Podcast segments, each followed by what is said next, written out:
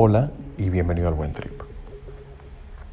Muchas personas me han preguntado por el monitor continuo de glucosa, ese aparatito que he tenido pegado al brazo gran parte de la temporada. Y quieren saber qué es, ¿no? cómo funciona, quiénes deberían usarlo. Voy a utilizar este episodio para responder esas preguntas. Quizá voy a partir desde un lugar más familiar Probablemente tú tengas algún amigo, algún pariente, algún cercano, alguien que haya padecido de diabetes y hayas visto que estas personas se pinchan el dedo, colocan una gota de sangre en una tira y la colocan luego en un monitor que permite saber cómo está la concentración de glucosa en sangre en ese momento, en ese preciso instante.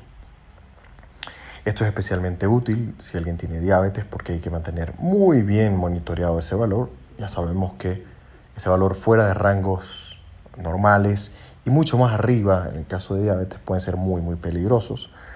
Eh, además, las personas con diabetes tipo 1 tienen que estarse inyectando insulina en determinados momentos del día y tienen que entender cómo están esos valores. Partamos de esa premisa, eso era un glucómetro clásico de toda la vida. Y luego entonces la ciencia fue llevando la cosa hasta decir, bueno, no necesitamos ni pincharnos, ni necesitamos estarnos tomando muestras manuales durante todo el día.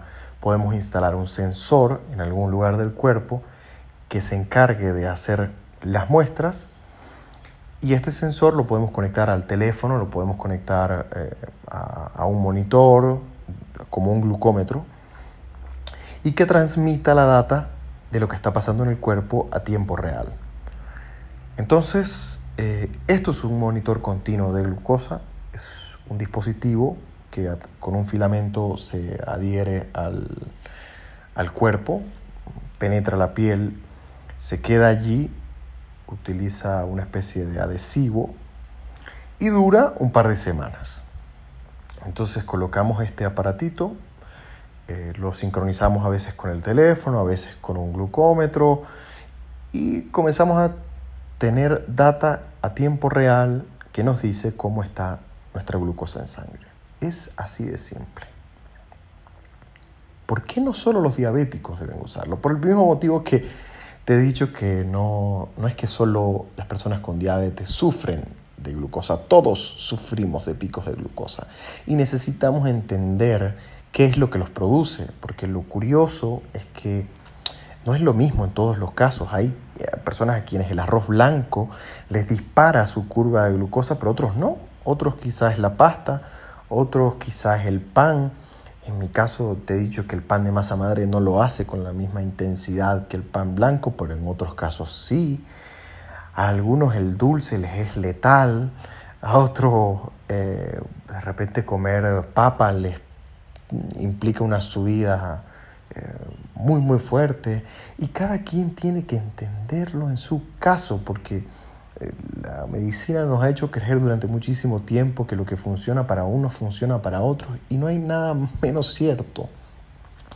La realidad es que con hacer este pequeño experimento personal podemos descubrir cómo nos va con esta molécula en todas sus presentaciones. Podemos utilizar 14 días para hacer un experimento que nos enseñe muchísimo para el resto de la vida. Y sí tiene un costo, estos aparatos son costosos, pero ¿cuál es el costo de no entender el impacto de los carbohidratos en nuestra cotidianidad, el impacto de, de las cosas que consumimos constantemente? ¿Cuál es el costo de enfermarnos todos los años por los mismos asuntos? Porque no entendemos cómo debemos comer, no basados en lo que dicen los libros, sino en lo que nos reporta nuestro cuerpo. Hoy tenemos herramientas para hacerlo, hoy podemos medirnos, hoy podemos saber a ciencia cierta qué produce cada uno de estos alimentos en nosotros.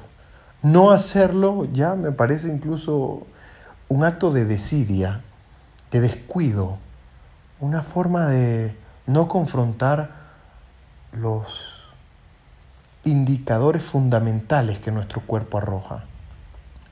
Como dice David Sinclair, yo no quisiese manejar un auto que no tuviese indicadores, ¿no? ¿Cuánto le queda de gasolina? ¿A qué velocidad voy? Me encanta esa metáfora. yo quiero conducir un cuerpo que entiendo cada vez más y para eso necesitamos indicadores. El de glucosa, uno fundamental. Que tengas un buen trip.